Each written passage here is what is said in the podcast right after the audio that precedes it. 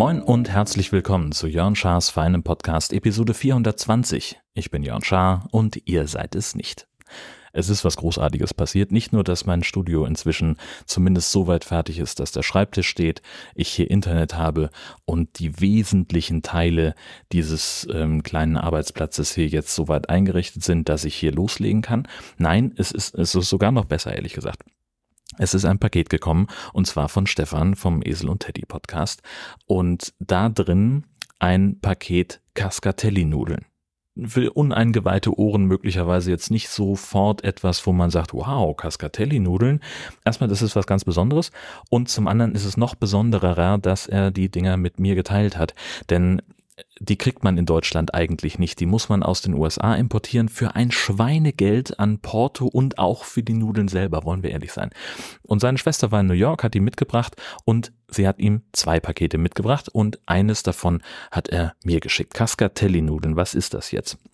Das ist eine Nudel, die von einem Podcaster erfunden wurde. Und zwar war der auf der Suche nach der perfekten Nudel, die die Soße super gut aufnimmt, die man gut mit der Gabel aufspießen kann, die auch ein angenehmes Mundgefühl macht.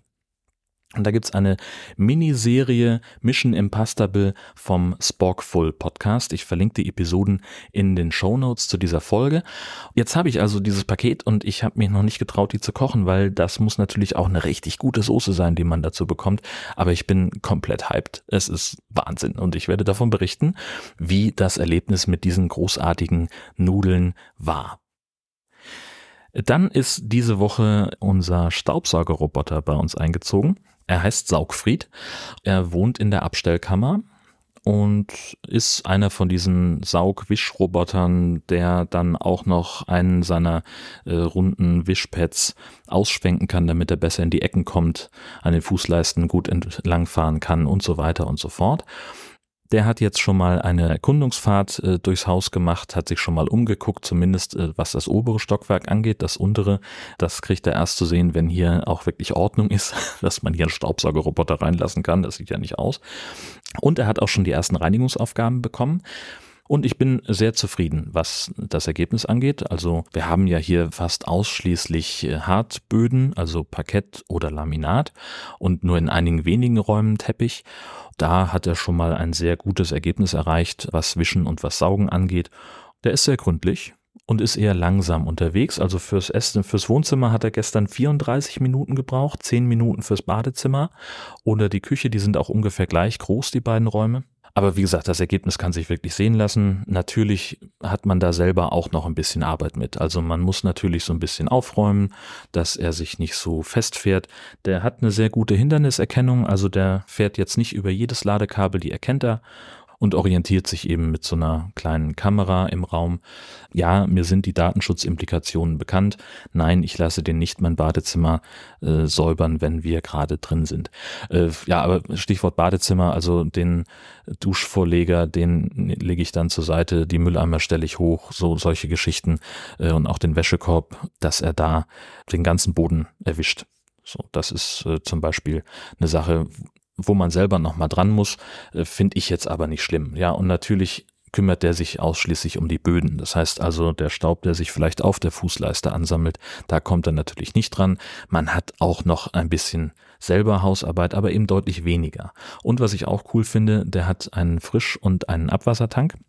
Und äh, da ist ein äh, Staubsaugerbeutel in der Station eingebaut.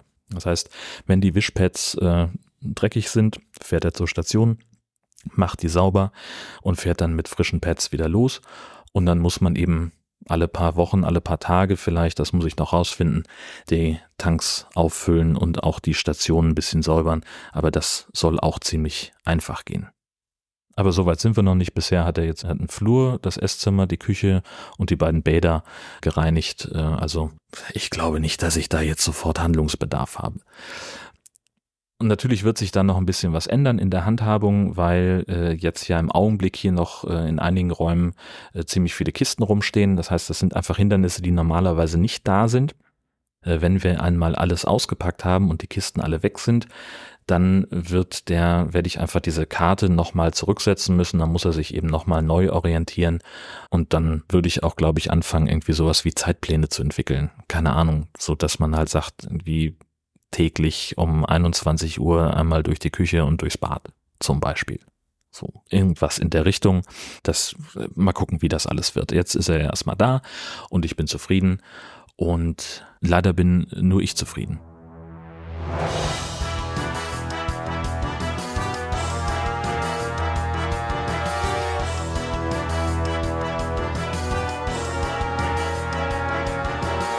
Lexi Update. Das Neueste vom Fusselöhrchen. Denn Fräulein Hund ist doch einigermaßen konsterniert. Sie hat sowieso keinen besonderen Vertrag, was Staubsauger angeht. Und dass sich jetzt sowas durch die Wohnung bewegt, selbstständig, das dann auch noch äh, in dunklen Ecken Licht anmacht, das findet sie doch sehr, sagen wir mal, irritierend. Ähm, und bei der Erkundungsfahrt, wo der äh, Roboter also ohne Wischpads und ohne irgendwelche Funktionen einfach durchs Haus gefahren ist, um seine Karte zu erstellen, einen Grundriss zu erstellen von unserem Haus. Da war sie doch sehr irritiert, als sie auf der Couch lag. Insofern äh, ist natürlich jetzt so ein bisschen auch die Aufgabe, den äh, Staubsaugerroboter dann fahren zu lassen, wenn der Hund nicht da ist oder dort fahren zu lassen, wo der Hund gerade nicht ist. Das ist relativ leicht. Das kriegt man ja alles irgendwie hin. Nur bei einer Reinigungsdauer von, von 35 Minuten allein fürs Wohnzimmer, da muss man dann schon eine ziemlich große Runde gehen. Ist aber auch irgendwie machbar, finde ich. Das äh, machen wir ja äh, sehr regelmäßig. Vielleicht muss das Wohnzimmer auch nicht täglich gereinigt werden.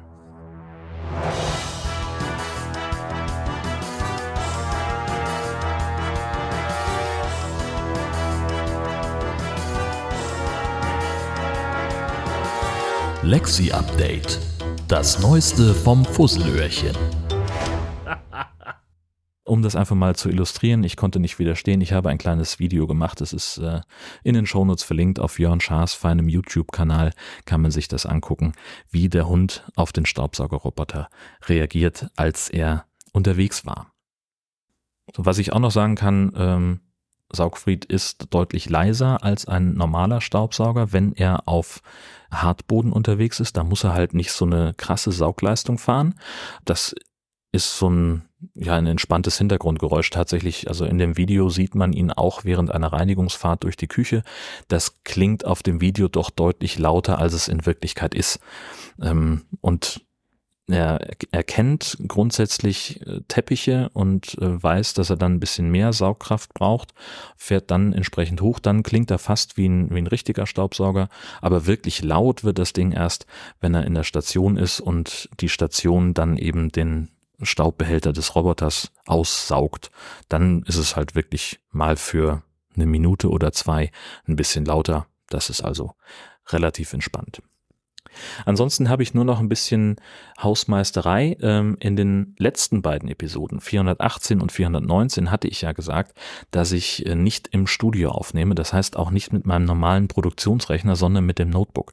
Und ähm, irgendwie habe ich es nicht geschafft, mir das Jingle für das Lexi-Update so hinzulegen, dass ich auch ähm, das auf dem Notebook habe und hatte entsprechend keinen Zugriff darauf.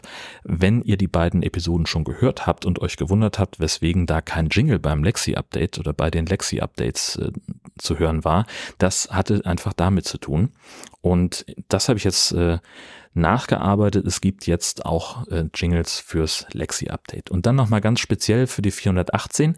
Ich hatte eigentlich keine Kapitelmarken geplant weil Gesch und ich so draußen saßen und wir kommen dann immer von Ästchen auf Stöckchen und vom Hundertsten ins Tausendste. Und dann fiel aber aus der Auphonic-Produktion äh, ganz okaye KI-gestützte Kapitelmarken raus. Die habe ich übernommen aber die falsch erkannten Wörter nicht korrigiert. Das sah alles blöd aus und war nur so halb gut und deswegen gibt's jetzt, also weil ich sowieso auch dran war, ähm, dass die Jingles fürs Lexi-Update eingefügt habe, gibt es also jetzt eine korrigierte Version mit besseren Kapitelmarken und den Jingles. Abgesehen davon bin ich der Meinung, dass Christian Lindner als Bundesfinanzminister zurücktreten sollte. Bis das passiert oder bis hier eine weitere Folge erscheint von Jörn Schaas von einem Podcast, alles Gute.